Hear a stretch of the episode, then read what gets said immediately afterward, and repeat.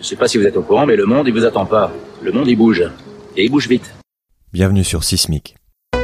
Rien de tout ça n'est réel. Qu'est-ce que le réel? Quelle est ta définition du réel? Chaque génération, sans doute, se croit vouée à refaire le monde. Notre savoir nous a fait devenir cyniques. Nous sommes inhumains à force d'intelligence. L'humanité est menacée dans ses fondamentaux. Tu dois trouver dans tes rêves l'avenir pour lequel tu as envie de te battre. Bonjour Valérie. Bonjour. Alors je suis ravi qu'on puisse euh, qu'on puisse enfin parler ensemble euh, euh, puisque ça fait euh, quelque temps qu'on qu'on s'est dit qu'on allait faire ça, mais le timing est particulièrement bon puisqu'on a une actualité chaude qu'on va pouvoir euh, évoquer, en l'occurrence les propositions de la, la convention citoyenne pour le climat qui ont été remises au, gouvernement et dont on, la presse parle beaucoup depuis depuis quelques jours.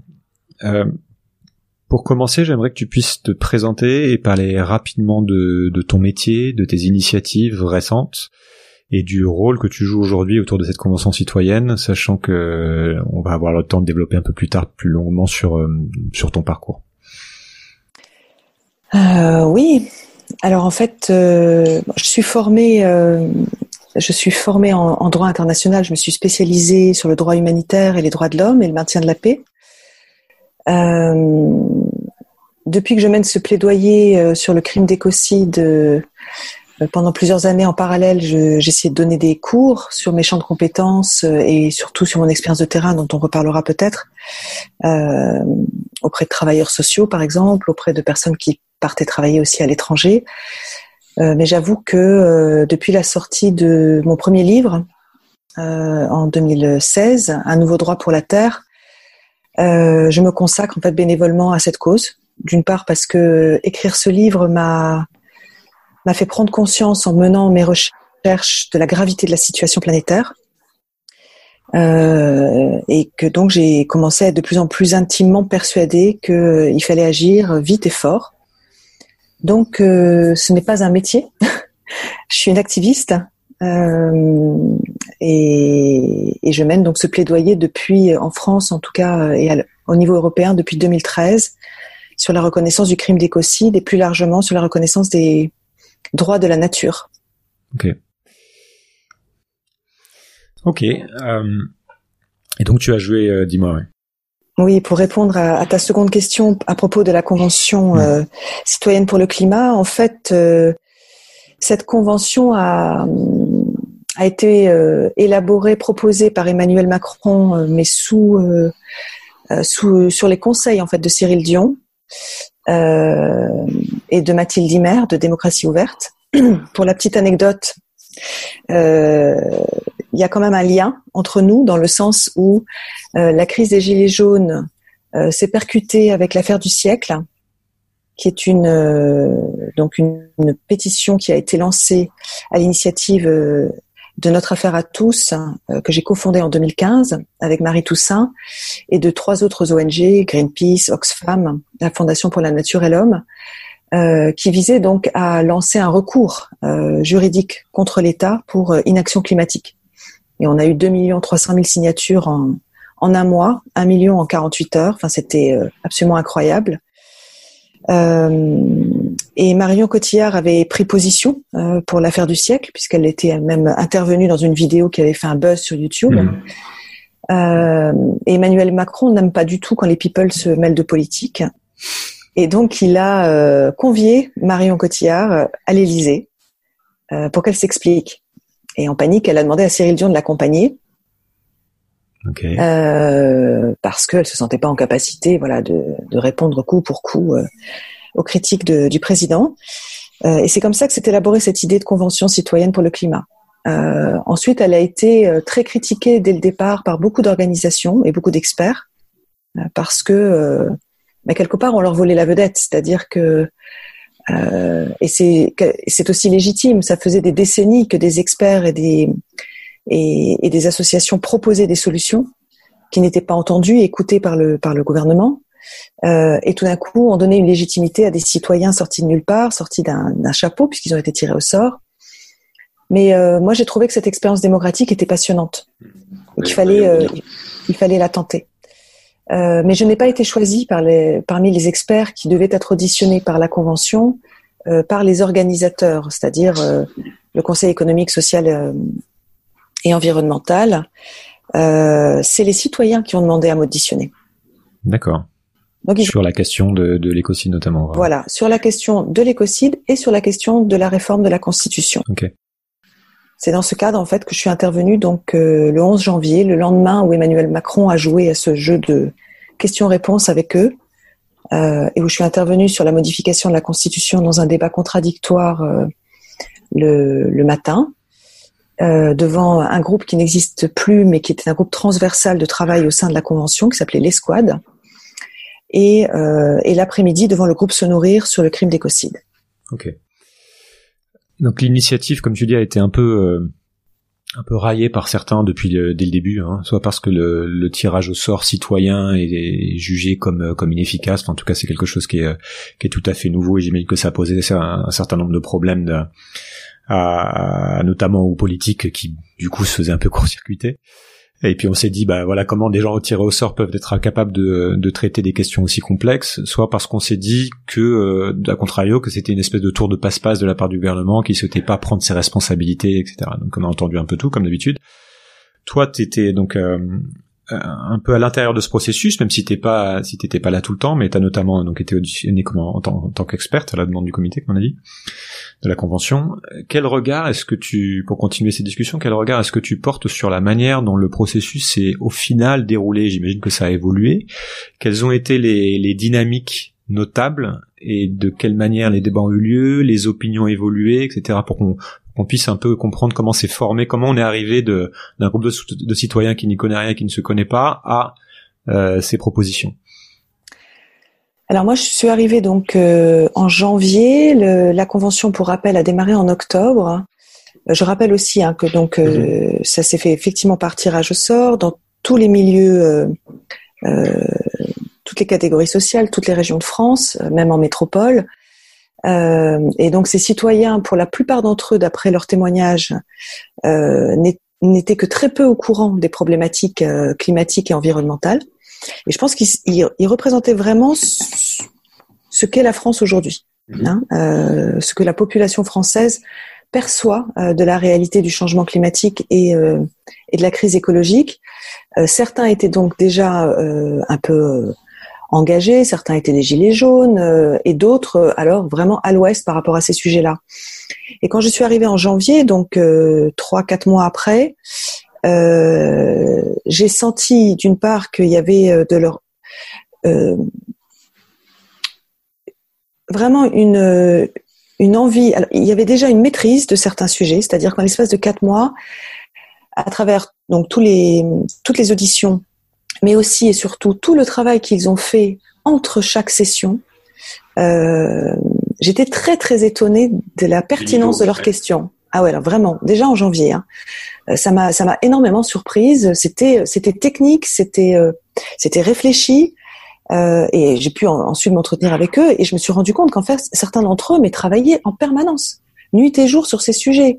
Ils lisaient, euh, ils lisaient chez eux, ils lisaient dans le train, euh, euh, et ils allaient mmh. chercher des avis contradictoires. C'est d'ailleurs pour ça qu'ils m'ont demandé de venir, parce qu'ils ne voulaient pas entendre qu'un seul son de cloche. Ils voulaient surtout, surtout ne pas être manipulés. Voilà, ça, c'était vraiment leur obsession mais on, pouvait quand même sentir à travers leurs questions euh, les affinités politiques et les idéologies qui les sous-tendent. Et, euh, et quand je suis intervenue, euh, j'ai énormément insisté justement sur le fait peut-être de, de, réfléchir à élargir leur mandat, puisque leur mandat initial était comment baisser de 40% les émissions de gaz à effet de serre d'ici à 2030. et donc ne porter que sur la question climatique et en plus euh, vraiment en lien simplement avec les, avec les gaz à effet de serre. Et, et donc, j'ai essayé de les sensibiliser, et la, notion, la théorie des limites planétaires est utile pour ça, euh, aux boucles de rétroaction qui existent entre le climat, la biodiversité, la déforestation, euh, l'usage des sols, euh, l'usage de l'eau, et de montrer en fait que tous ces systèmes et ces processus écologiques sont liés les uns avec les autres, et que quand on, perturbe un de ces processus, un de ces équilibres, on perturbe l'ensemble. Hmm. Donc d'expliquer la complexité du, du, sujet, quoi.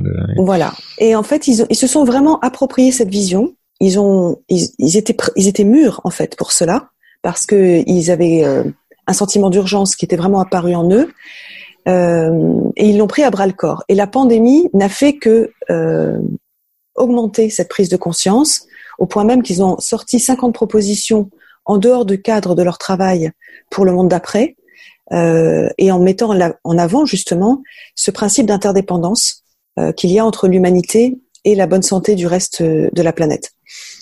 Et, et, donc ça s'est vu effectivement dans les mesures.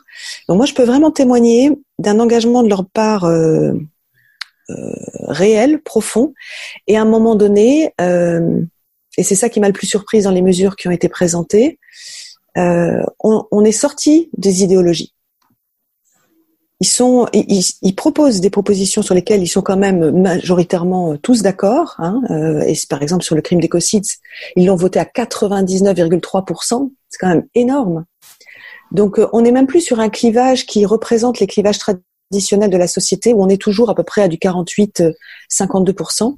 On est vraiment sur une unanimité des mesures et des mesures assez drastiques finalement voilà. Euh, bah, c'est ça, c'est ça qui est intéressant aussi dans le. Excuse-moi, vas-y, fini. Oui, oui. Non, mais je voulais simplement, euh, voilà, témoigner de, de, leur sincérité et surtout sur le fait qu'ils se soient battus jusqu'au bout, parce que en interne, il faut quand même le savoir. J'ai le droit de le dire aujourd'hui, euh, puisque c'est terminé. Euh, ils avaient donc un comité légistique, c'est-à-dire des experts juridiques, qui étaient issus majoritairement de deux institutions, le Conseil économique, social et environnemental ou le Conseil d'État. Et, euh, qui, pour certains d'entre eux, avaient une attitude très conservationniste, c'est-à-dire que euh,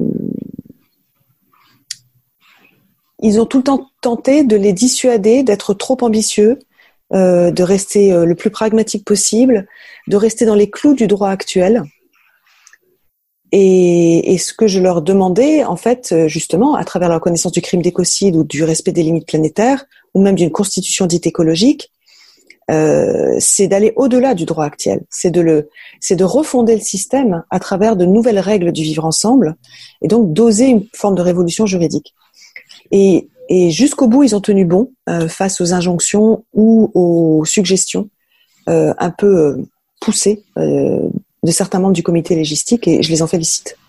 Il y, a, plein de choses que je trouve étonnantes dans ce que, et intéressantes dans, ce que tu dis juste sur le processus et on va pas passer non plus beaucoup beaucoup de temps sur ce sur ça parce qu'on va parler du fond, mais euh, de, de, se dire que Déjà, moi, ça m'étonne en fait que de, de, de, se dire que les, gens qui sont censés produire les lois ou prendre des décisions euh, sur euh, sur l'avenir du pays en fait ne fassent jamais ce genre d'exercice, c'est-à-dire d'être vraiment prendre du temps à être exposé à la complexité des sujets, à consulter des experts comme ça en groupe et à, à débattre, parce qu'on se dit finalement euh, pourquoi ce truc-là n'a pas, cet exercice n'a pas eu lieu plus tôt, et puis quelque part pourquoi tous les gens qui derrière vont devoir légiférer n'étaient pas dans la salle à un moment donné, et du coup on va pas avoir le même niveau d'information, donc ne vont pas forcément être d'accord.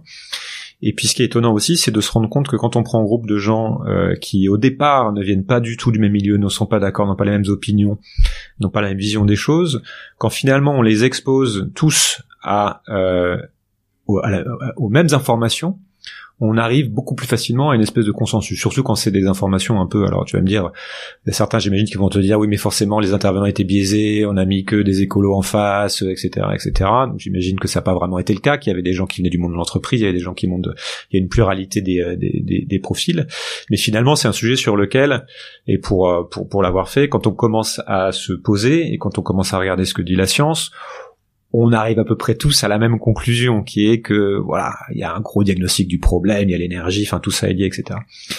Mais et, donc ça me fait penser au fait que voilà, un, fondamentalement aussi on a un problème dans nos sociétés, c'est qu'on ne consomme pas la même information.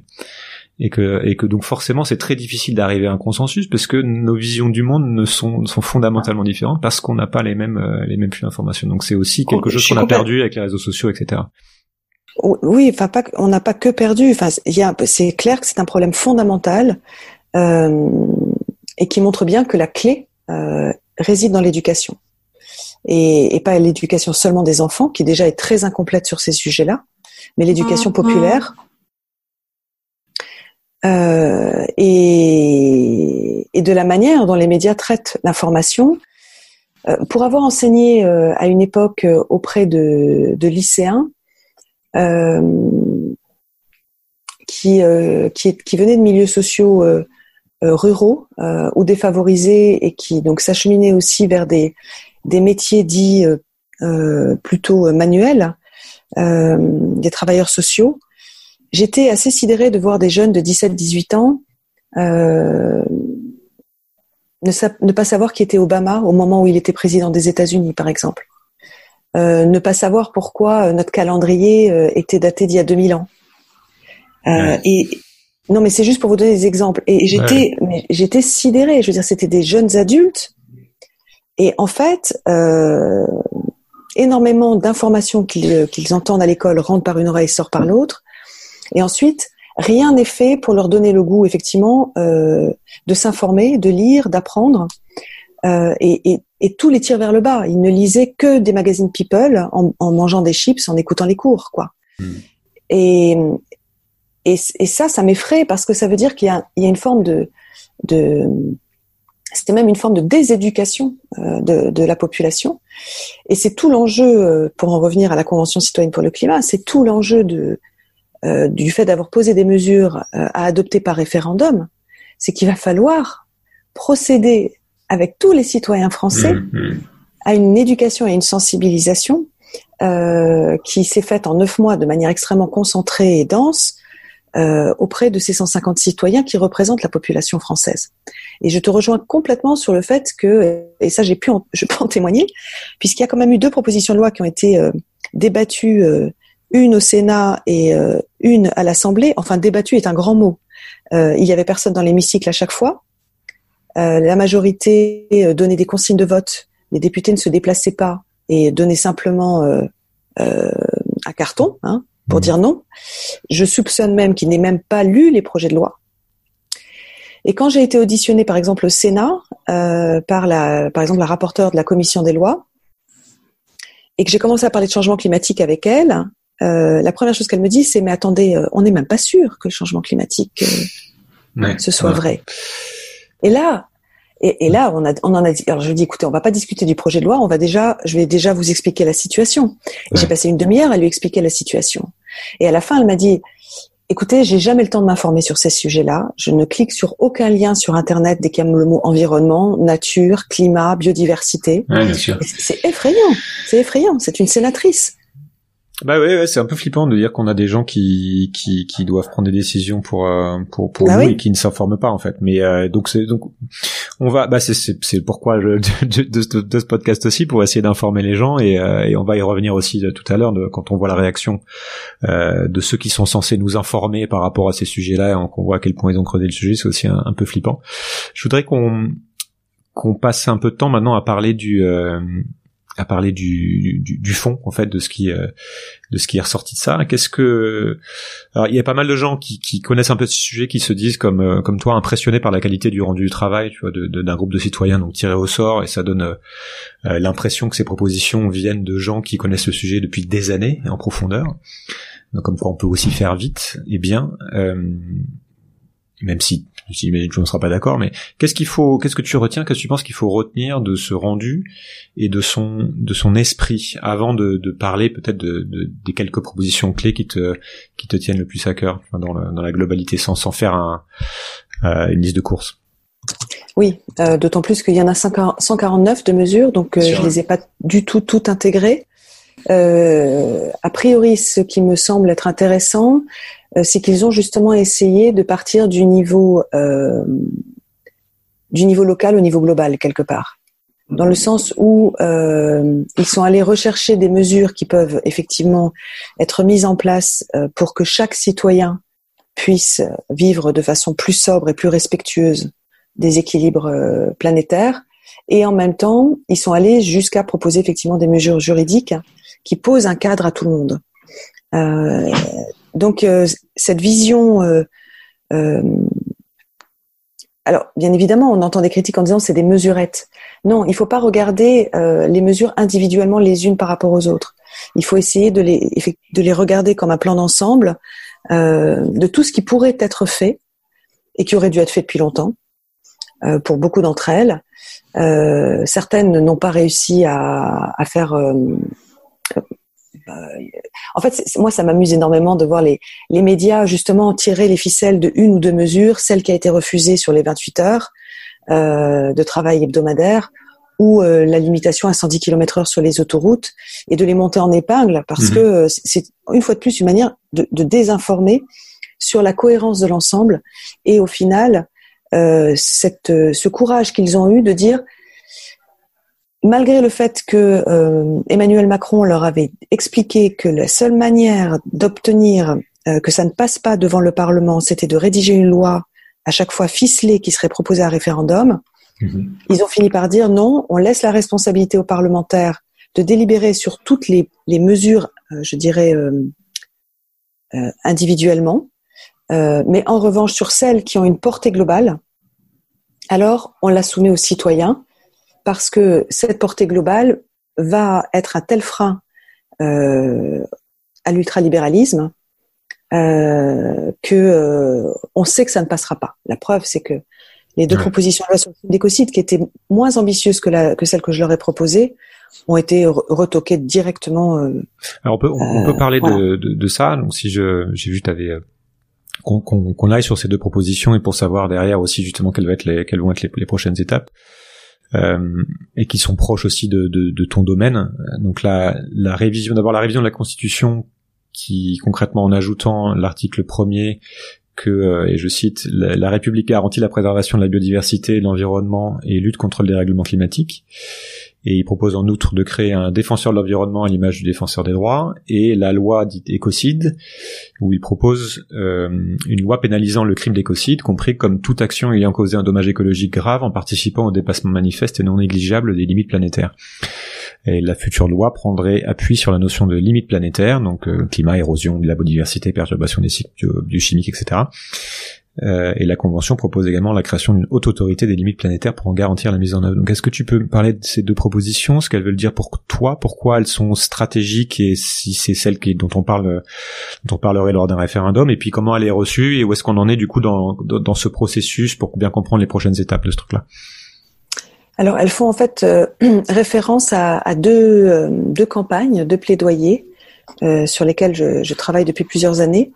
En ce qui concerne la Constitution, euh, Emmanuel Macron avait euh, lancé un processus de réforme de la Constitution début 2018 euh, qui, euh, qui a capoté avec l'affaire Benalla. Mais, euh, euh, excuse-moi. Si, on avait donc, oui, enfin bon, on est, on parle quand même du, du socle des valeurs fondamentales Ouais. hein, d'un- d'une nation. Euh, voilà, tout est dit. Donc, pour revenir sur sur ce sur cette période, euh, j'avais commencé à travailler en décembre euh, 2017 avec Dominique Bourg, qui à l'époque donc euh, était euh, vice-président, je crois, de la Fondation pour euh, la nature et l'homme, en tout cas dans son conseil scientifique, euh, sur une proposition donc de d'amendement de l'article 1 euh, de la Constitution pour que la, la Constitution française proclame qu'elle devienne une république écologique. Donc, on avait commencé à travailler en s'appuyant justement sur cette notion de limite planétaire, en disant qu'il fallait que la République respecte les limites planétaires, ce qui permettrait de cadrer finalement toutes les activités les plus polluantes ou les plus impactantes. Euh, à partir de là, nos deux organisations, notre affaire à tous et euh, la Fondation pour la nature et l'homme, euh, ont travaillé de concert euh, sur euh, une proposition d'amendement euh, rédigée, euh, je ne vais pas vous la lire, hein, mais voilà, qui euh, garantissait donc la lutte contre le changement climatique, la préservation de la biodiversité, le respect des limites planétaires, qui garantissait aussi un principe de non-régression. Pourquoi? Parce que euh, il fallait absolument que personne ne puisse détricoter ce qui avait déjà été euh, établi euh, dans la loi, de manière à ne pas ne pas mettre en danger les générations futures. Et on a soumis donc cette proposition au gouvernement très tôt en 2018. Le gouvernement nous a d'abord rétorqué qu'il préférait changer l'article 34, qui est en lien avec, j'essaye d'être simple, hein, mais euh, qui en fait donne aux législateurs euh, le pouvoir de d'interpréter et de légiférer sur ces sujets-là. D'autres disaient qu'il fallait euh, toucher à la charte de l'environnement. ou alors que la charte de l'environnement était amplement suffisante puisqu'elle est adossée à la Constitution et que donc il fallait surtout rien faire. Nous, on a argué donc qu'il fallait que ce soit des valeurs fondamentales, qu'il fallait que le climat soit effectivement dans l'article 1 parce que le climat n'est pas mentionné dans la charte de l'environnement. Et puis, euh, et puis qu'il fallait un, un, terme fort comme garantir pour imposer une obligation de moyens à l'État. Pas de résultat. On peut pas, à Mhm. l'échelle d'un seul pays, obtenir un résultat nation- euh, international, mais en termes de moyens. Le gouvernement a cédé euh, sur euh, la lutte contre le changement climatique et la biodiversité, a changé le mot garantir par agir pour se protéger et a enlevé les limites planétaires en considérant que ça allait porter trop atteinte à la liberté d'entreprendre. C'était quand ça? Ça, c'était en mars 2018. Donc ça fait euh, plus de deux ans. C'est ce texte-là qui a été présenté au Parlement, euh, en particulier donc d'abord à l'Assemblée en juillet 2018, qui a été débattu. Et là, c'était très intéressant parce que moi j'ai suivi ces débats et j'ai été agréablement surprise de voir que euh, euh, des députés reprenaient nos demandes, euh, d'autres allaient même plus loin en demandant à ce que les droits de la nature soient reconnus dans la Constitution, à l'image de l'Équateur euh, que les biens communs soient soient mentionnés. Enfin bon, il y avait eu plein plein de propositions qui avaient été faites par plein de groupes parlementaires différents. Euh, et puis l'affaire Benalla surgit en août. Euh, on savait aussi que les sénateurs n'étaient pas du tout contents à l'idée que dans la réforme constitutionnelle qui englobait bien d'autres sujets que l'écologie, il fallait, ils voulaient euh, limiter le nombre de sièges euh, parlementaires. Et donc euh, Emmanuel Macron a, ch- a chanté la réforme à ce moment-là, l'a suspendue, puis en fait l'a quasiment abandonnée. Donc c'est une vieille idée euh, qui a été ensuite portée par euh, un collectif d'associations qui s'appelle pour notre constitution écologique.org, qui est un appel que vous pouvez signer d'ailleurs Mhm. en ligne, euh, et que j'ai défendu donc devant la Convention citoyenne. D'autant plus que entre temps, le Conseil d'État avait dit au gouvernement si un jour vous revenez sur cette proposition, faites très attention, ne mettez même pas le verbe agir, mettez simplement le verbe favoriser. Parce qu'en écrivant favoriser, vous ne pourrez pas avoir euh, de, de recours contre l'État pour non-respect de ses engagements climatiques. C'est quand même incroyable. D'autant plus que la COP21 a eu lieu à Paris, que l'accord de Paris, euh, Ouais, On est censé l'avoir signé. again, hein. Voilà, c'est ça. Donc En moi j'ai trouvé ça incroyable. Donc euh, surtout ne pas s'engager. Alors ah, ça sert à rien de mettre ça dans la Constitution Ah si oui, on s'engage pas. hein. voilà. Donc c'est ce que j'ai défendu devant les citoyens et ils sont allés assez loin puisqu'ils ont aussi, alors ils n'ont pas réussi à garder les limites planétaires dans la proposition qu'on leur avait faite sous- pression à mon avis du comité légistique, dont je rappelle qu'il y a des membres du Conseil d'État dedans. C'est pour ça que je raconte l'anecdote. Mhm. Euh, mais ils ont aussi proposé de modifier le préambule, et là c'est très intéressant ce qu'ils ont proposé et très polémique pour certains, c'est qu'ils posent dans le préambule un principe qui a été euh, d'ailleurs euh, euh, acté par le Conseil constitutionnel le 31 janvier dernier, où qui avait été saisi sur les produits phytosanitaires et qui pour la première fois avait posé le principe que la protection de l'environnement pouvait primer sur euh, la liberté d'entreprendre, qui est un principe constitutionnel aussi. Euh, donc ça, c'est une critique qu'on me fait souvent en disant c'est pas possible de, de s'opposer à la liberté d'entreprendre, de s'opposer aux libertés individuelles et à la protection des droits humains en général. Mhm. Et je leur dis mais reconnaître que la protection de l'environnement prime parfois sur la liberté d'entreprendre, ce n'est pas s'opposer aux libertés individuelles. Et c'est ce que demandent d'ailleurs les citoyens. Ce n'est pas s'opposer aux libertés individuelles. C'est exactement comme quand vous prenez votre voiture. Vous avez la liberté de conduire. Vous avez Ah oui, bien sûr, c'est les la liberté d'aller là où vous allez, où vous voulez aller. Sauf que quand vous avez 70 km heure sur la route, vous avez le choix entre dépasser 70 km heure et peut-être vous faire choper, ou ne pas vous dépasser 70 km heure. Et vous le faites en fonction de votre propre sécurité personnelle et de la sécurité globale des autres. C'est exactement pareil avec la protection de l'environnement. Quand on comprend les principes d'interdépendance entre euh, l'humanité et le reste du vivant, qu'on ne peut pas survivre sans que les écosystèmes euh, soient, soient préservés, alors on peut comprendre que on peut mettre un frein à nos libertés individuelles si c'est pour le bien collectif et si c'est aussi pour la protection des droits fondamentaux des générations futures. Et donc, ce qui a été, euh, oui, ça, c'est, enfin, pour pouvoir le comprendre, il faut comprendre qu'il y a un alors, risque ils sont, et- ils sont même allés encore plus loin. Ils ont, ils ont proposé la création d'un défenseur de l'environnement. Ça veut dire quoi? Ça veut dire qu'il y aurait, comme le défenseur des droits humains, quelqu'un qui aurait la possibilité de défendre l'intérêt de la nature en justice face à des projets pouvant l'impacter. On est à deux doigts de la reconnaissance des droits de la nature. Et là, depuis quelques jours, je vois se déchaîner des, des constitutionnalistes qui disent mais c'est une catastrophe. On est en train de défaire toute la philosophie des Lumières. Il n'y a que la dignité humaine qui doit être euh, défendue en droit. Euh, protéger la nature au détriment des humains, c'est une hérésie. Euh, Oui, donc on revient au cœur du, de, de, de ce que beaucoup considèrent comme le, Oui. comme, comme le sujet qui est notre rapport à la nature, la place de l'homme dans la Oui, nature, etc. Absolument. Oui. De manière très Euh. concrète. Comme, comment c'est accueilli cette, euh, enfin, tu peux continuer à développer là- là-dessus pour qu'on comprenne bien justement ce que ça, ce que ça veut dire. Et aussi de, de tu, tu disais que c'était déjà, ça soulevait déjà beaucoup de débats et que même si ça été déjà euh, euh, rejeté. Donc co- comment ça se passe concrètement maintenant le, euh, quel est le processus sur ces sujets-là? Euh, bah, alors très concrètement, on est en train euh, avec deux associations avec lesquelles je collabore, avec lesquelles je collabore, Wild Legal, euh, qui est une, un programme de formation sur les droits de la nature, euh, et euh, notre affaire à tous, euh, en train de, de constituer en fait une, je dirais une, une base de données juridiques pour pouvoir expliquer, faire de la pédagogie et aussi répondre je dirais coup sur coup sur les attaques que l'on reçoit de certains juristes traditionnalistes ou politiques euh, qui, ne, qui, qui, en fait ne prennent pas vraiment le temps de, de connaître euh, la teneur des, des propositions que l'on fait euh, en détail et qui attaquent d'une manière un petit peu euh, viscérale, euh, comme je l'expliquais. euh, Est-ce que ça s'oppose aussi, j'imagine, à leur vision du, du parce monde, que ça, rem- oui, ça s'oppose pas simplement à leur vision du monde, mais aussi parce que euh, parce que quand on a été formé euh, et qu'on est avocat, par exemple, euh, et, euh, et, et qu'on passe sa journée à, à utiliser le droit euh, existant, et qu'on peut aussi se retrouver frustré parce que euh, la justice manque de moyens, les magistrats ne sont pas formés sur le droit de l'environnement. Pour eux, et c'est tout à fait légitime, pour eux, il faut d'abord améliorer l'existant euh, et donner plus de moyens.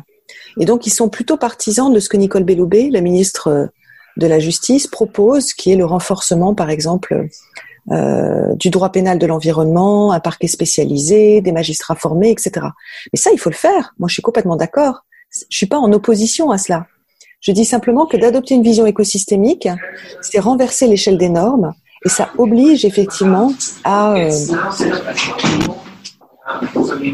à- ça oblige à euh, chercher aussi euh, à poser des cadres qui soient des cadres euh, euh, panoramiques, si je puis dire, c'est-à-dire où tous ces secteurs du droit qui sont extrêmement distincts les uns des autres. On va protéger les forêts à travers une loi Natura 2000, on va protéger des espèces d'orchidées sauvages, on va créer un, un corridor biologique à tel endroit, euh, on va créer une norme ISO sur sur sur tel tel euh, je sais pas sur euh, tel produit, Euh, mais en fait il n'y a aucune transversalité euh, ni euh, dans l'application du droit, ni dans la, ni même dans la- la- l'application des politiques publiques et la, et la décision autour des, des politiques publiques. Les, les ministères ne, ne communiquent pas entre eux sur ces sujets-là.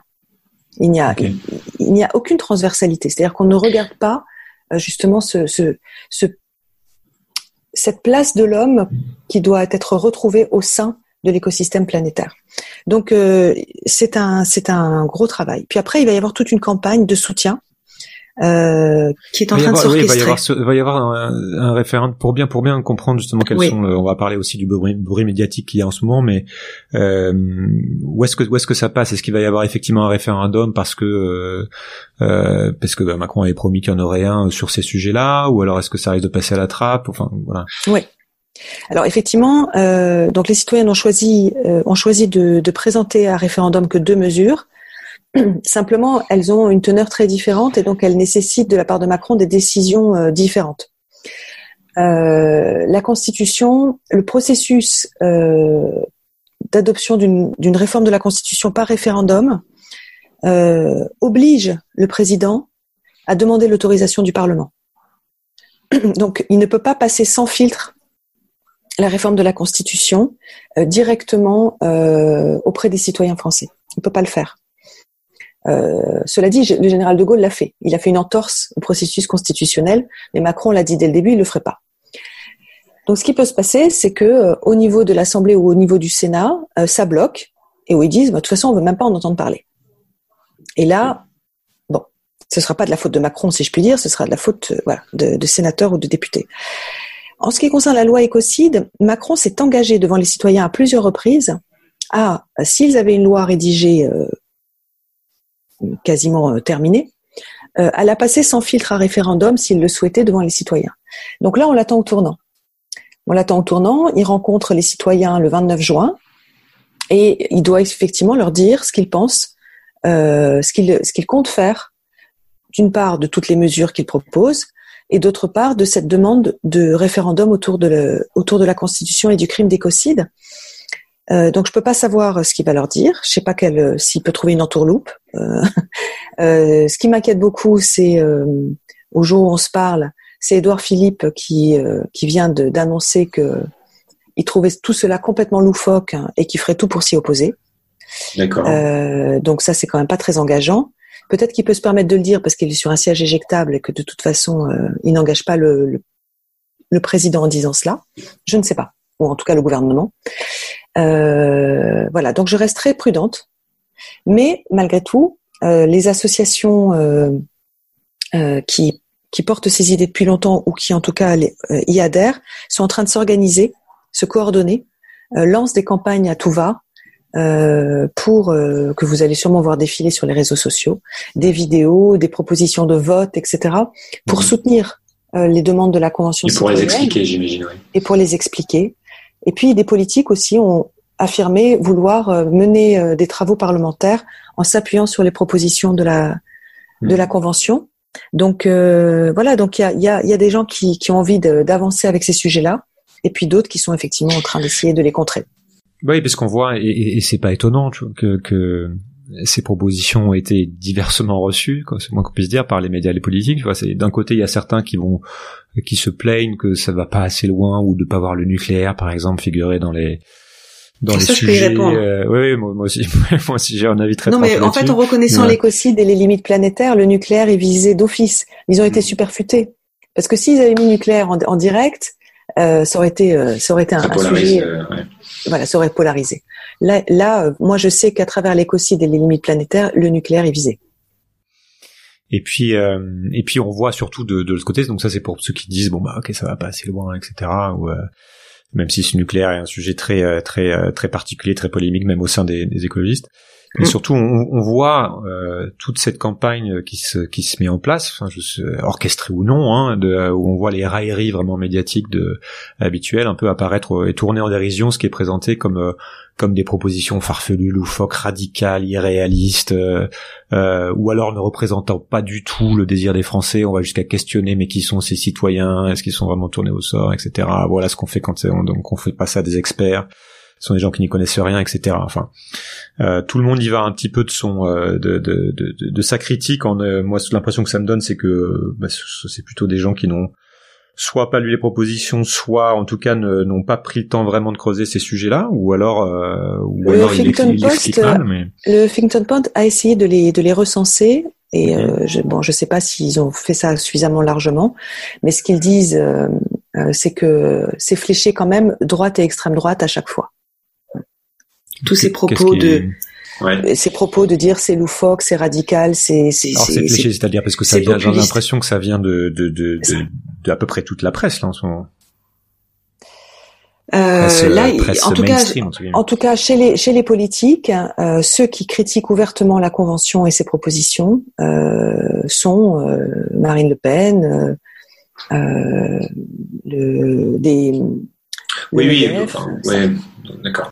Mais enfin, en tout cas, ça montre à quel point c'est très intéressant et, a priori il fallait s'y attendre. Euh, et, ça, et, ça, montre à quel point il est difficile de mettre tout le monde d'accord d'une manière générale, et à quel point aussi le Bien sûr. ce euh, et ce qui est normal, puisqu'il doit y avoir aussi un débat qui va au-delà de gens qui, puisque tout le monde n'a pas eu la même information, donc il y a j'imagine beaucoup d'incompréhension de gens qui ne connaissent pas le sujet mais ça montre aussi le, à quel point le dogme aussi de tout ce qui est euh, euh ce dont on a grandi, donc toujours ces mêmes questions autour de la croissance économique, euh, l'idée de transition, l'idée de, de, ralentissement qui fait peur, et puis aussi à juste titre, parce qu'on voit qu'à quel point un ralentissement économique tel qu'on le vit actuellement a des conséquences qui sont extrêmement difficiles à gérer. Donc, euh, donc on est au milieu de tout ça.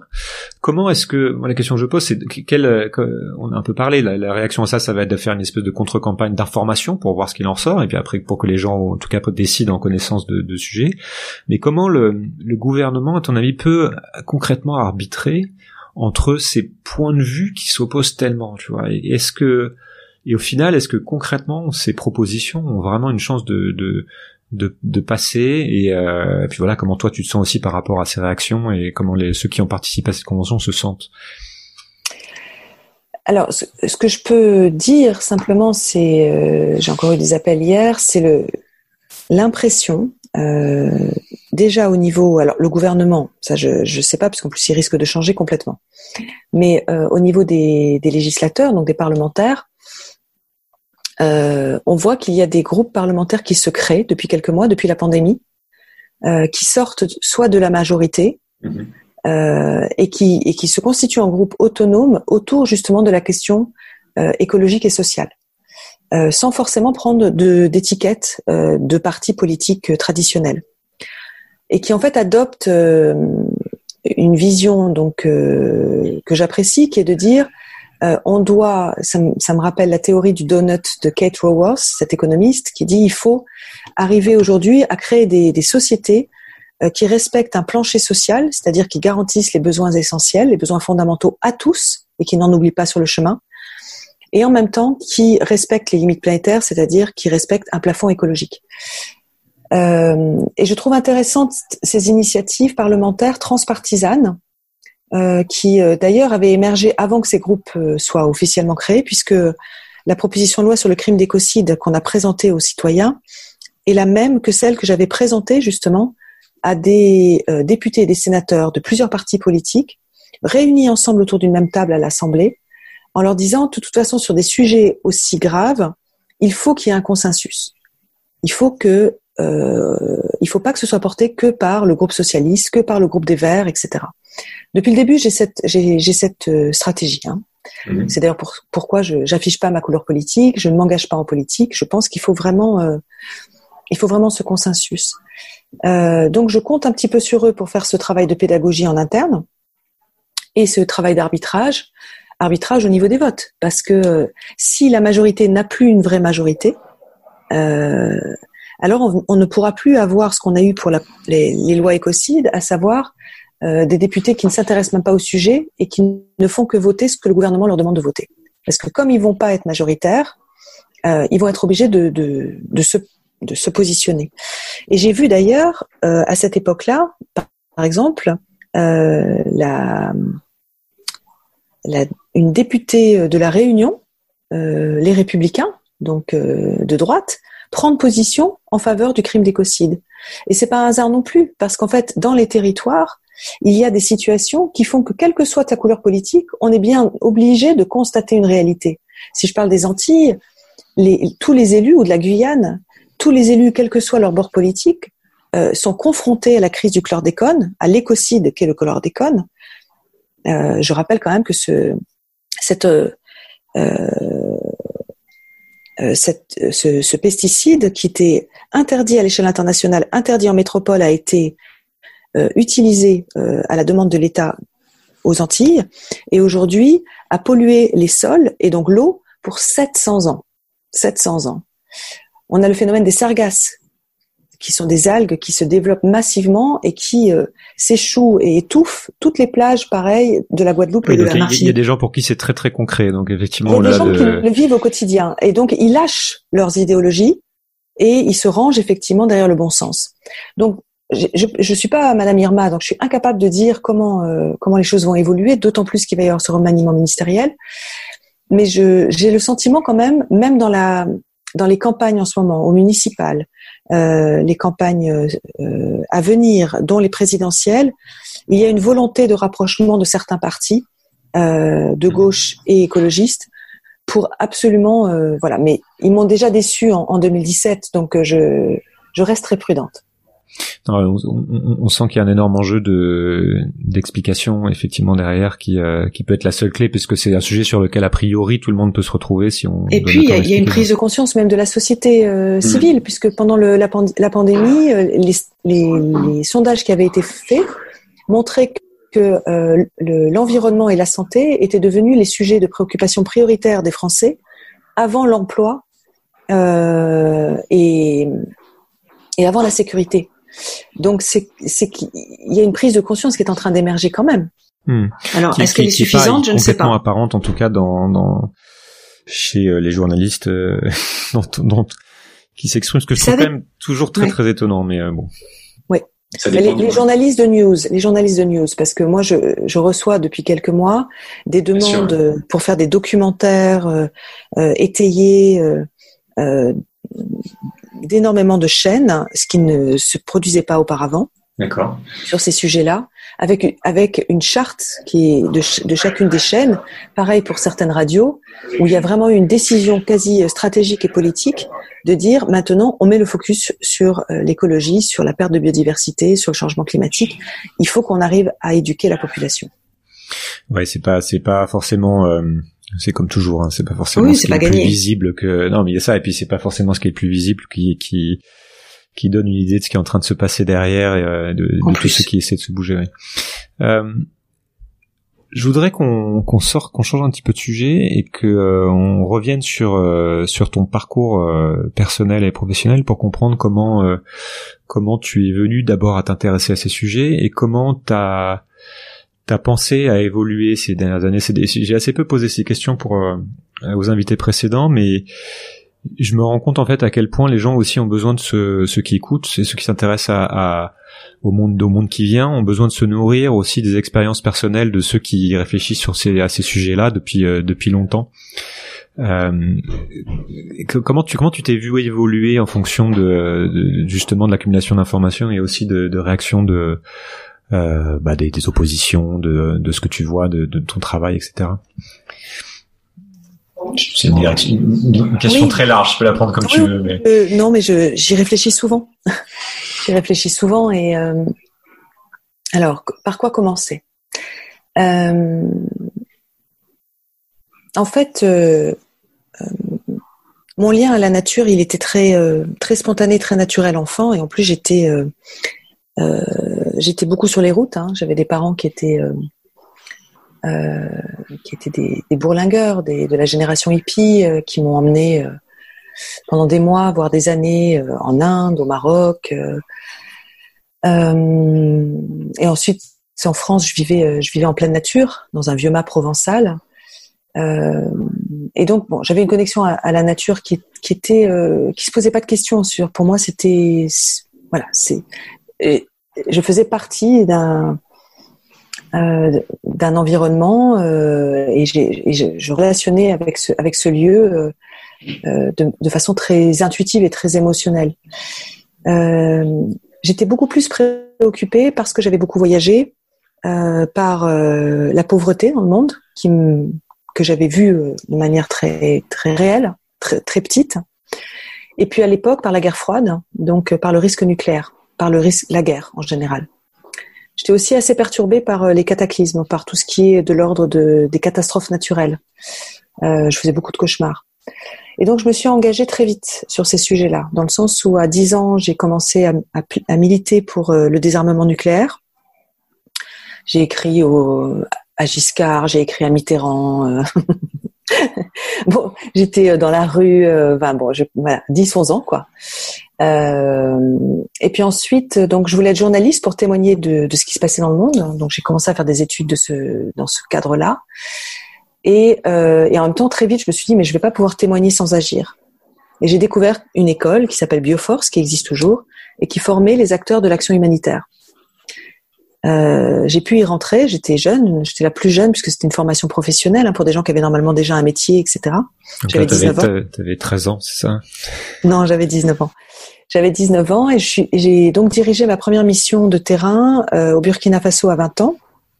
Et à partir de là, pendant une dizaine d'années, j'ai voyagé dans le monde tout en travaillant. Donc euh, j'ai passé deux ans au Burkina Faso, j'ai passé deux ans à la frontière pakistano-afghane euh, à travailler pour les victimes de guerre, euh, puis euh, en Ouganda, euh, puis au Cambodge pour euh, les victimes du sida et la réinsertion des, des prostituées.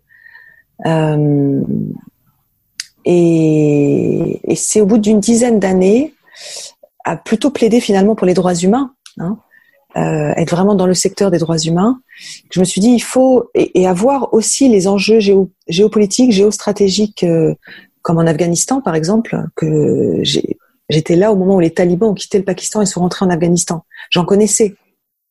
J'avais eu même à discuter avec eux.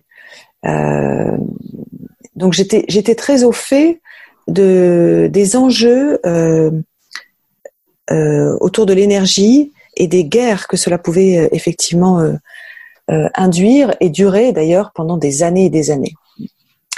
Ou tout simplement des, guerres idéologiques comme au Cambodge, puisque j'en ai, vu les effets avec les mines antipersonnelles et ce que je veux dire par là, c'est que euh, j'étais pas sur les sujets de l'environnement à ce moment-là, mais en revanche sur les sujets de l'énergie, j'en étais très consciente.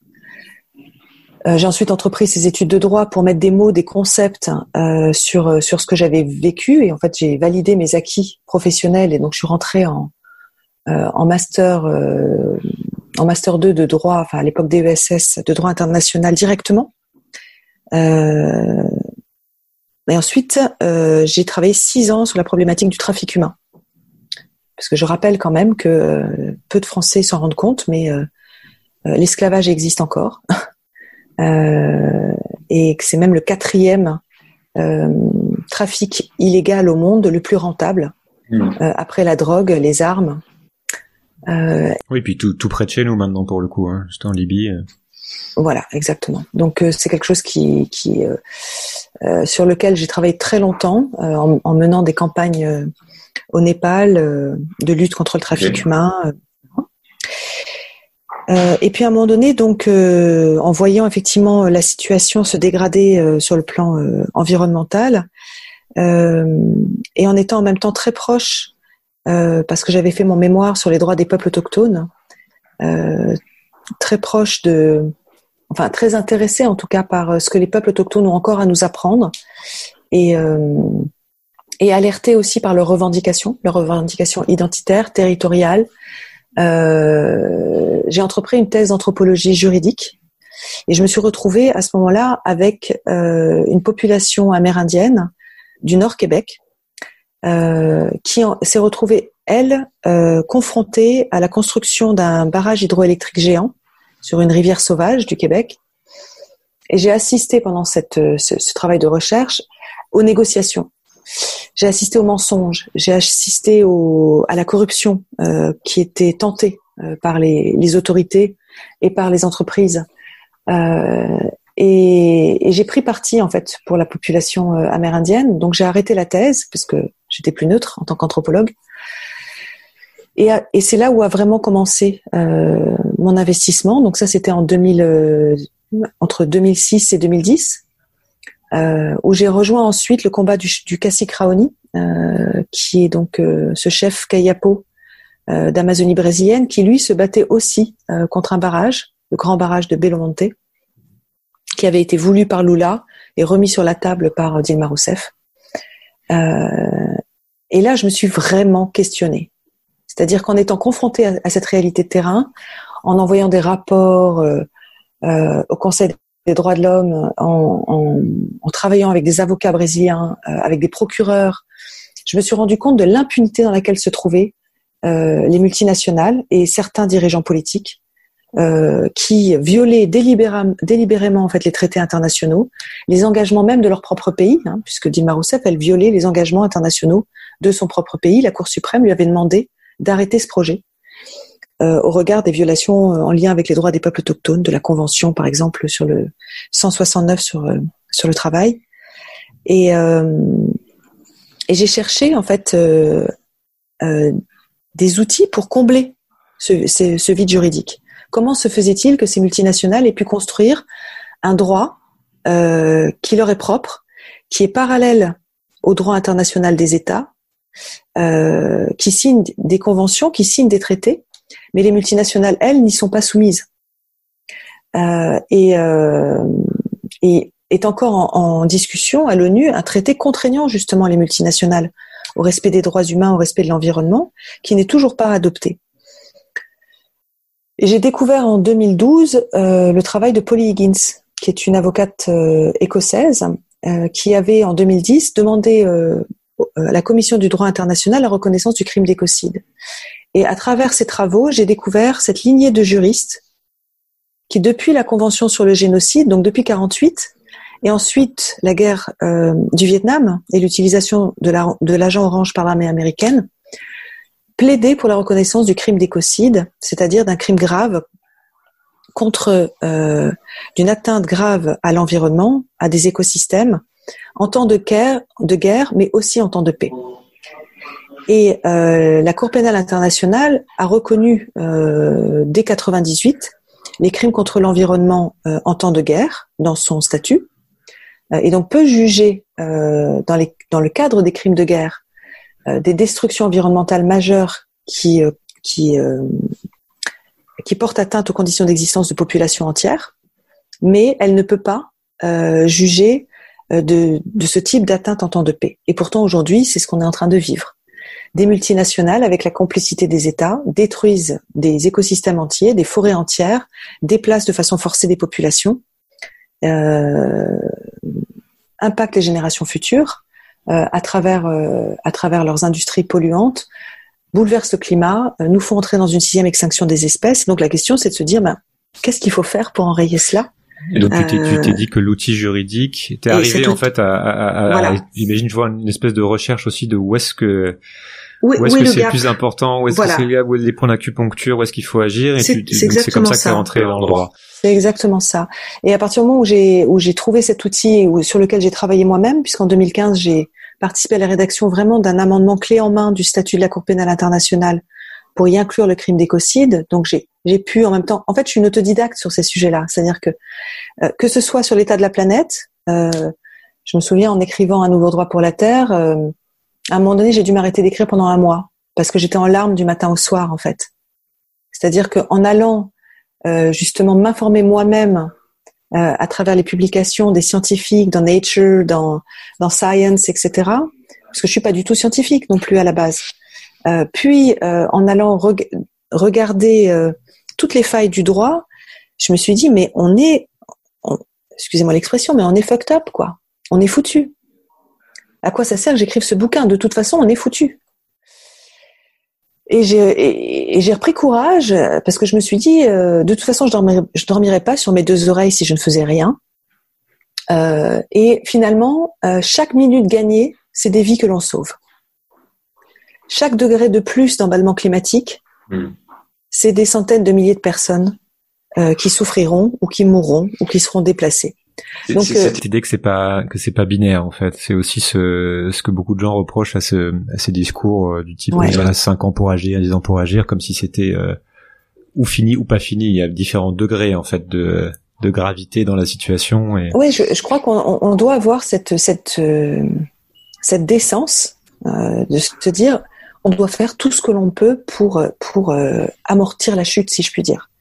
Euh, je pense qu'effectivement, de toute façon, on sera confronté à des millions de morts en lien avec euh, la montée des eaux, euh, avec la désertification. C'est une évidence. Mais pour moi, chaque vie mmh. a une valeur. Et je n'arrive pas, j'arrive à, à, regarder l'intérêt général, mais au niveau émotionnel, au niveau de mon empathie, je, souffre toujours tout autant pour une seule personne que pour mille. Et, je crois que c'est ce qui manque à nos politiques. Et c'est aussi ce qui manque peut-être aussi euh, euh, pour beaucoup d'entre nous, c'est qu'on n'ose plus ouvrir cette porte euh, émotionnelle. On se blinde, on se ferme, on n'est plus, on on n'ose plus être empathique. Et moi, je, il n'y a pas de distinction quand j'écoute la radio et que j'entends, euh, j'entends des témoignages à l'autre bout du monde. Je ne fais aucune distinction entre eux et moi.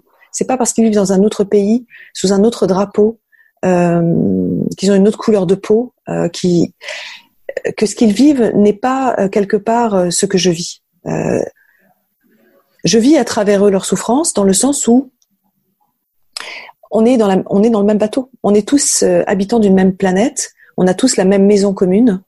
Et, euh, et ce qui les impacte aujourd'hui nous impactera de toute façon demain. Donc euh, voilà, cette. C'est pour, ça, c'est pour ça que je n'arrive pas non plus. C'est pour ça que je me suis pas engagée pendant longtemps d'ailleurs sur la reconnaissance du crime d'écocide en France, parce que euh, bon, déjà j'avais très peu confiance sur le fait que ça puisse passer, et puis ensuite parce que effectivement je préférais et de loin que cette prise de conscience elle soit euh, autour de valeurs universelles planétaires et qu'elle s'inscrive dans le droit international. Euh, parce que de fait, l'écocide, la destruction, ça, étymologiquement, ça veut dire la destruction de notre maison commune. Hein. Mhm. Euh, l'écocide, il est, il est planétaire. C'est très intéressant parce que je pense que tu as beaucoup de gens qui se posent des questions. Non, à partir du moment où effectivement tu as cette prise de conscience, tu as le premier niveau qui est de, de sortir de, du déni ou, ou, ou s'informer un peu mieux par rapport à ces sujets-là. Et après, je suis à peu près convaincu que tout le monde euh, commence à un peu moins bien dormir et, et, et revoir un petit peu ses, euh, sa vision du monde. Mais après, effectivement, tu as différentes manières de réagir. Tu, tu peux avoir du, du désespoir à euh, l'activisme euh, pur, euh, euh, avec des agissements euh, Violent. violents, par exemple. Ouais. Euh, et, et c'est c'est quelque chose qui m'a beaucoup interrogé ces derniers temps parce que je veux savoir c'est comment comment tu te positionnes par rapport à comment se positionner par rapport à ce sujet-là et finalement je me dis effectivement je, je me suis rendu compte déjà que c'était pas forcément binaire et que t'avais et qu'il y avait il y avait deux niveaux en fait je partage aussi avec toi mon, mon point de vue par rapport à ce que tu dis mais c'est que t'as as deux niveaux d'enjeu t'en as un qui va être euh, effectivement de faire en sorte de continuer à agir euh, pour gagner du temps ou pour limiter le- le- l'ampleur de la catastrophe ou pour faire en sorte que ça se passe le moins mal possible. C'est-à-dire qu'une fois qu'on a admis qu'il y allait avoir des changements profonds et que de, on ne sait pas précisément ce qui va se passer, mais que euh, voilà, il va falloir éviter que ça soit le, le chaos et qu'il qu'il y ait trop de violence. Donc ça, c'est un premier niveau. Et puis il y a un deuxième niveau qui est euh, se rendre compte qu'il y a des choses qui ne sont plus qui sont plus de, de sur lesquelles on ne peut plus agir en fait sur lesquels il y a, il y a par exemple si on prend le, le, le- climat on sait qu'on va vers une hausse de température parce qu'il y a déjà de, suffisamment de choses dans l'atmosphère et que même si on arrête tout maintenant de toute façon on y va Mhm. donc c'est aussi accepter cet état de fait et commencer à avoir un autre type d'action qui est de l'ordre de la préparation Oui. Euh, construire Oui, des oui. digues etc donc il y a plein il y a plein plein de choses à faire mais c'est c'est euh, mais ça reste effectivement assez difficile de se d'accepter le fait que euh, cette trajectoire, ce, le, le futur tel qu'on nous l'avait, l'avait imaginé tel qu'on l'avait imaginé, tel qu'on l'avait, euh, euh, on se l'était représenté depuis qu'on était enfant pour euh, pour des gens qui sont nés euh, il y a une trentaine ou quarantaine d'années, n'est pas celui qui arrive. Donc il y a aussi ce deuil, même si c'est une forme de, de- de deuil à faire, et après c'est retrouver la capacité d'agir à l'intérieur de, de cette nouvelle, nouvelle réalité qui est en train de se créer sur et, donc je te rejoins complètement, j'imagine, sur cette expérience, même si j'ai pas du tout cette, euh, cette expérience dans le faire comme toi. Où est-ce que tu, euh, puisque j'imagine que tu continues de choisir où est-ce qu'il faut agir, où est-ce que tu te, tu, te dis justement que sont les plus les principaux leviers et où est-ce que ça a vraiment une chance de, de, de, de changer et quelle est l'attitude pour être dans dans cette action? Alors ça, c'est le sujet que je développe plutôt dans, dans mon second livre, Homo Natura, euh, en harmonie avec le vivant, où en fait j'essaye de... Euh, Ouais. J'essaie de montrer que... Pour... Oui? Ah oui, Ah, c'est bon, euh, c'est parce que j'ai un, un appel et, et donc ça bloque la, la conversation. Ça va? Ouais, c'est bon. Euh, J'essaie de, de montrer justement, en me plaçant à la place d'un citoyen, euh, comment, euh, d'une part, donc euh, à travers cette prise de conscience, comment intégrer dans son quotidien un changement, et, je parle pas juste d'un changement de mode de consommation, de mode de, mais un changement intérieur, c'est-à-dire revisiter la place que j'ai dans le monde. hein. Comment je me positionne vis-à-vis de la nature, Est-ce que je suis un élément extérieur à la nature? Est-ce que je me vois comme un des éléments de la nature? Est-ce que je regarde l'arbre, l'animal comme mon égal? Euh, Vraiment questionner cela. Parce qu'à partir du moment où euh, il y a une prise de conscience qui se fait à ce niveau-là, alors il y a une adhésion beaucoup plus facile euh, à un, mode de vie plus sobre, d'une part, plus solidaire, et qui puisse effectivement euh, être, être euh, capable d'assumer le défi à venir, comme tu l'as très bien dit, qui est de construire une, société de la résilience et de la régénération. Parce que on n'en est plus, c'est trop tard pour parler de transition. On peut plus parler de transition. Euh, aujourd'hui, ce qu'il faut, c'est effectivement un, se projeter dans le fait qu'il va falloir s'adapter, par exemple au changement climatique, qu'il va falloir euh, régénérer les écosystèmes et les forêts, et donc à, titre individuel, on peut, déjà agir en permanence pour ça. On peut planter, on peut participer à des projets.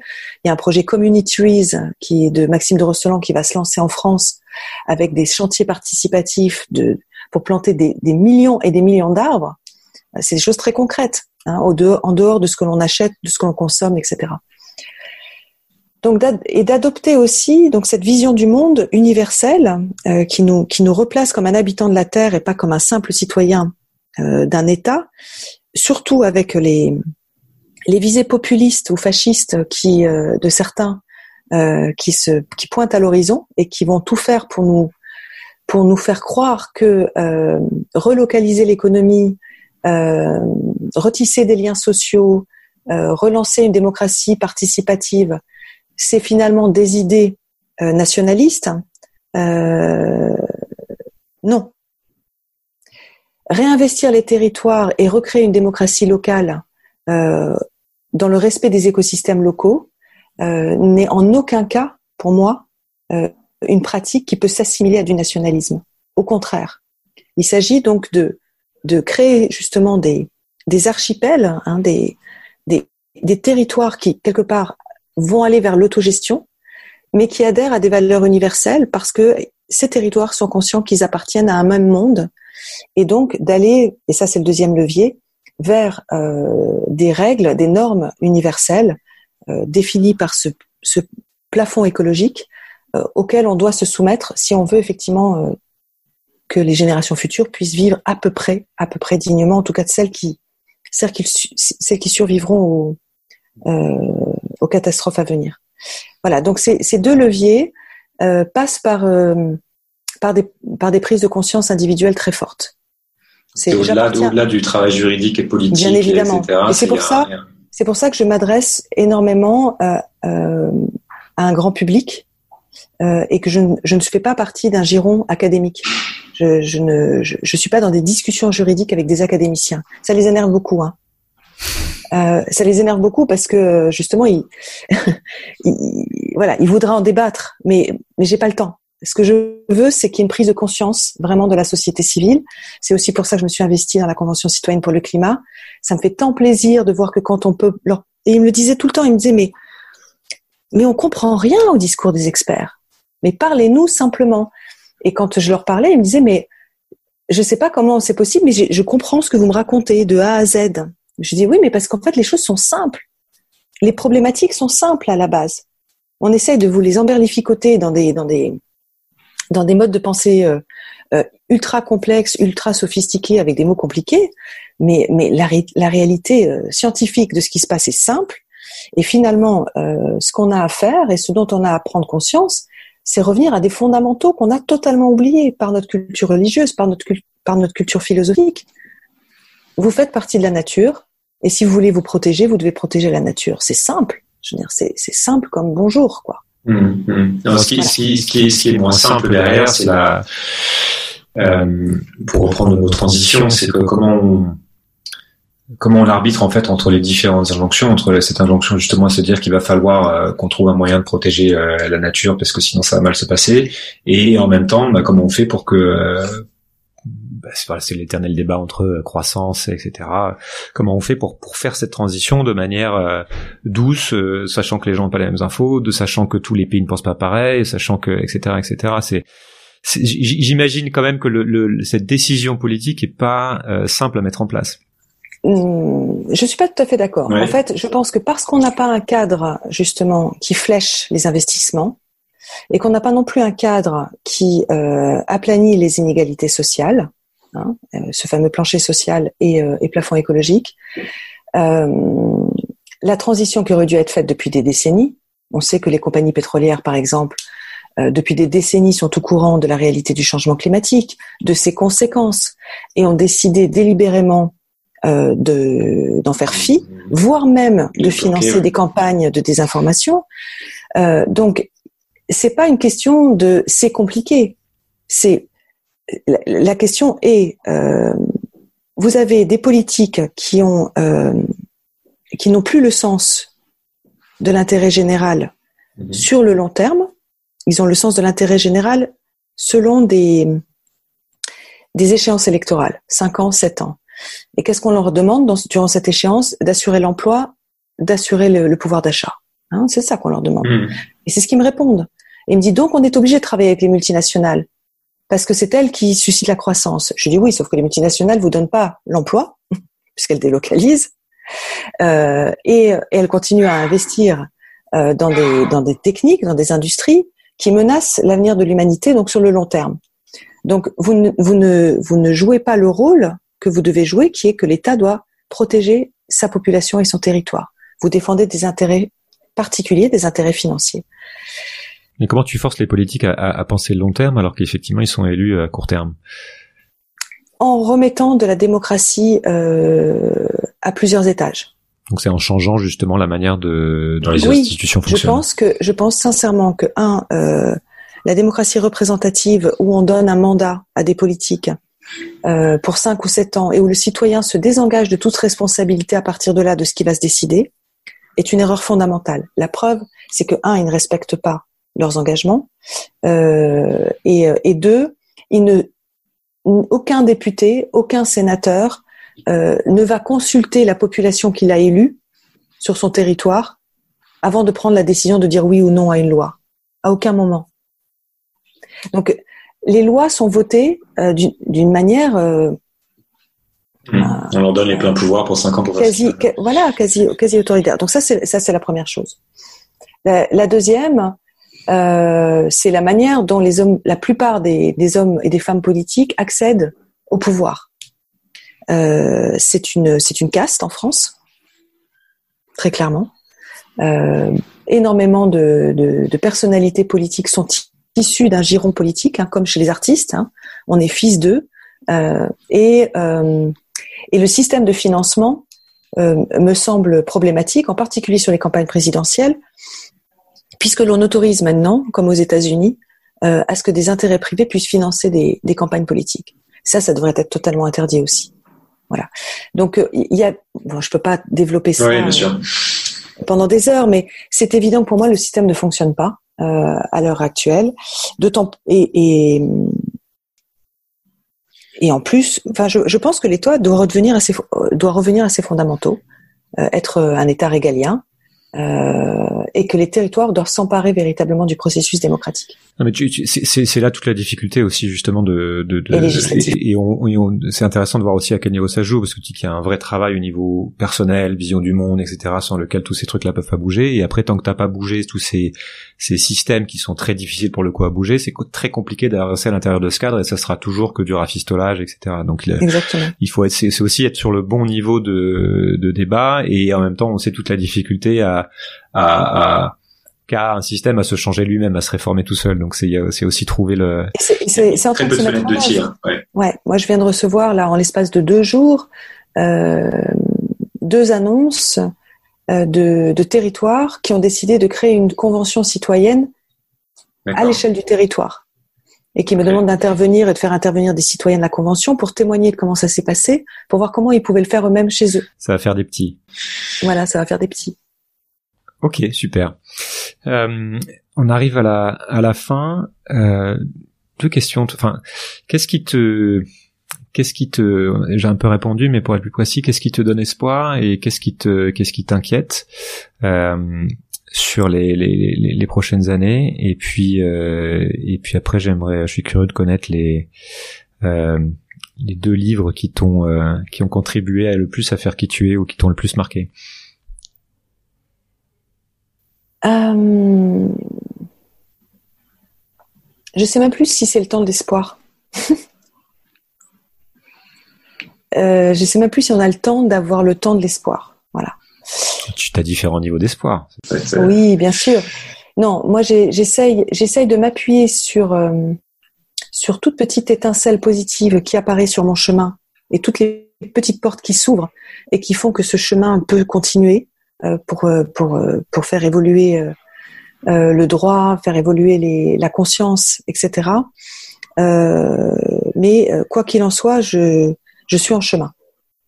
Et, et ce que je veux dire par là, c'est que l'urgence est telle qu'on doit vraiment être dans l'action. Euh, la, la, la, pandémie a permis à beaucoup de monde, dans le cadre du confinement, d'être dans, dans une pause, dans, un, dans une réflexion intime, je pense que beaucoup de beaucoup de choses ont émergé pendant ce temps-là, euh, de façon intime et de façon collective. Et je crois qu'on va s'appuyer sur cette expérience de la vulnérabilité, sur cette expérience quelque part de euh, de la fragilité de nos liens d'interdépendance euh, pour euh, euh, pour faire avancer euh, ces idées qui sont de d'adopter une nouvelle colonne vertébrale dans notre mmh. société, qui est de s'appuyer sur ce principe d'interdépendance, euh, d'accepter de le respecter pour être pour être plus proches les uns des autres et, plus solidaires. Mais euh, je crois que je dit, mes inquiétudes, euh, mes inquiétudes, c'est pas des inquiétudes, c'est que je, suis persuadée qu'on va, on va effectivement euh, à des crises monumentales, à beaucoup de souffrances. je sais aussi que l'humain fonctionne en fonction des catastrophes, c'est-à-dire que plus on sera impacté directement, individuellement, plus on va s'engager. Ce que je voudrais, c'est que euh, on s'engage le plus pacifiquement possible. Euh, et pour ça, il faut commencer dès maintenant. Parce qu'à un moment donné, effectivement, si on se retrouve dans des situations de survie, alors la violence va émerger. Et je suis non violente fondamentalement. Et c'est pour ça aussi que je n'adopte pas des méthodes de transformation de la société par des modes violents. Euh, et je les soutiens pas. Je crois que la violence engendre la violence. Pour l'avoir vu, pour avoir vu des ventres exploser par des mines antipersonnelles, pour avoir vu des vengeances euh, s'exprimer euh, sur le terrain, euh, pour euh, pour avoir vu des des personnes euh, estropiées ou traumatisées à vie. Mmh, on est quand même nous en, en Europe, on est quand même depuis 70 ans dans une bulle. On a beau dire ce qu'on veut, on est dans une bulle. On se, je crois que toi tu n'es pas tu n'es pas en Europe en ce moment. Et tu peux témoigner comme moi que la réalité du monde ah oui, peut être bien plus violente que ce que l'on imagine. Et, et, donc, tout faire pour que... Je, je peux témoigner qu'il y, y, a plein de manières de voir le, la, la, réalité, c'est sûr, et qu'on a tendance à... Voilà. Et, et, donc, euh, cette révolution des consciences, il faut, il faut qu'elle se fasse vite pour qu'elle puisse se faire le plus pacifiquement possible.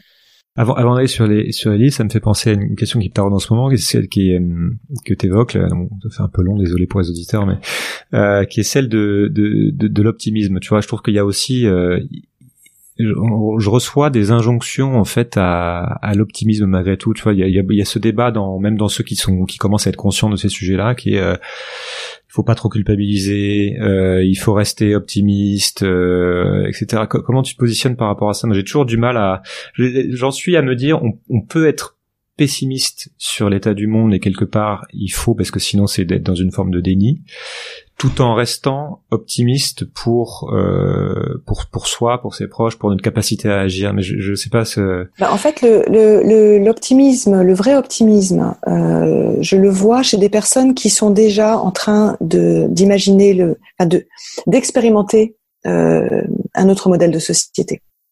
Des personnes qui, par exemple, euh, bah, je reviens sur cette pandémie parce qu'il s'est passé beaucoup de choses pendant cette pandémie, euh, qui ont euh, tout d'un coup se sont investis dans dans le la dynamisation des circuits courts, la solidarité entre les voisins, euh, ou même des expériences de, de vie euh, collective qui mettent en pratique tous ces principes, principes d'interdépendance, délibération avec les non-humains dans les décisions collectives, euh, euh, production euh, et autonomie euh, locale, résilience alimentaire, etc.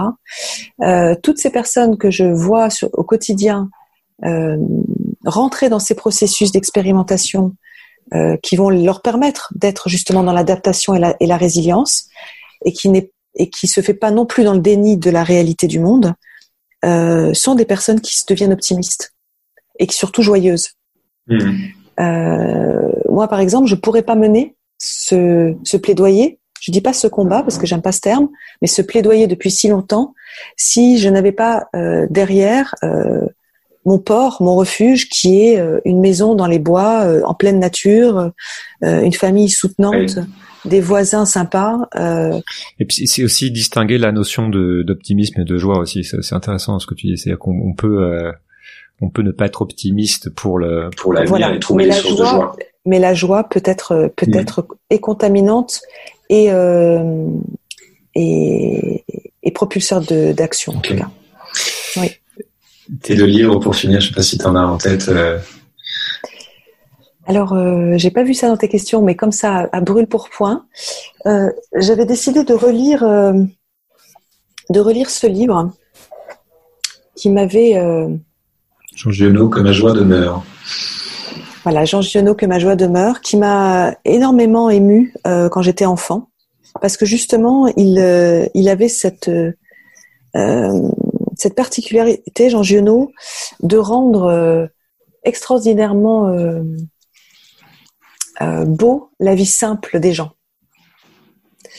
Et, je me souviens de, voilà de banquets bucoliques dans la campagne, de villageois qui se marrent, qui discutent, qui s'engueulent, euh, qui vivent de ce qu'ils produisent, etc. Et, à l'époque, bien évidemment, je devais avoir, je sais pas, euh, 12 ans, 13 ans, euh, je ne pouvais pas imaginer le, monde dans lequel on était en train de se projeter. Et en fait, j'ai une aspiration à, retrouver cela euh, en le lisant. Ensuite, euh, sur des, non pas sur des romans, mais sur des sur des livres qui m'ont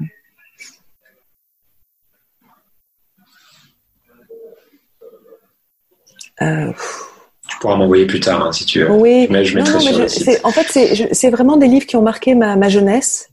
Euh, parce qu'après, bon, si je sais bien qu'en général, euh, les, les, personnes vont dire j'ai lu, euh, je sais pas, euh, l'effondrement, j'ai lu le bouquin de Pablo Servigne. Euh, enfin bon, en fait, non. Moi, ce qui, ce qui m'a construite, hein, euh, tout ça, c'est, ça alimente ma réflexion. Tous ces livres euh, alimentent ma réflexion, font écho parfois à des prises de, conscience, euh, à des propositions que je peux faire, euh, et je les j'encourage tout le monde à, à les lire, bien évidemment. Mais mais ce qui m'a inspiré, par exemple, je pense au livre au livre de la paix de Bernard Benson. Là aussi que j'ai lu jeune de ce gamin qui fait le tour de la planète euh, et qui veut rencontrer chaque président euh, pour qu'ils arrêtent justement de, de, produire et vendre des, euh, des, des, missiles et des armes nucléaires. Et, et en fait, c'est en regardant ce type de livre, euh, et je me dis, on parlait, on, on, va faire une boucle avec le début de la conversation. Il faut éduquer les enfants. Il faut éduquer les enfants, c'est la clé de tout. Euh, et donc, plutôt que de constamment vouloir s'éduquer soi-même en, en mettant nos enfants devant des tablettes. Euh, voilà, faites lire des livres de ce type-là. C'est des, livres bandes dessinées euh, qui euh, qui montrent aux enfants ce qui est possible, un peu comme Greta le fait aujourd'hui. Hein, Greta Thunberg, ce gamin donc fait le tour de la planète, va voir tous les présidents et les conjure d'arrêter devant des armes et leur explique pourquoi.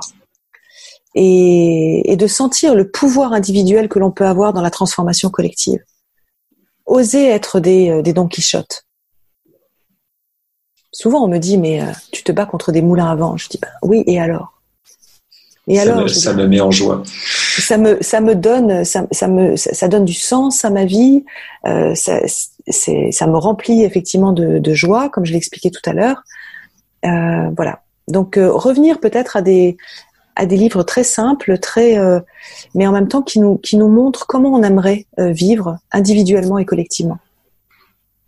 Super, merci beaucoup Valérie. De rien. C'était un plaisir. changer le monde? Quelle drôle d'idée Il est très bien comme ça, le monde pourrait changer.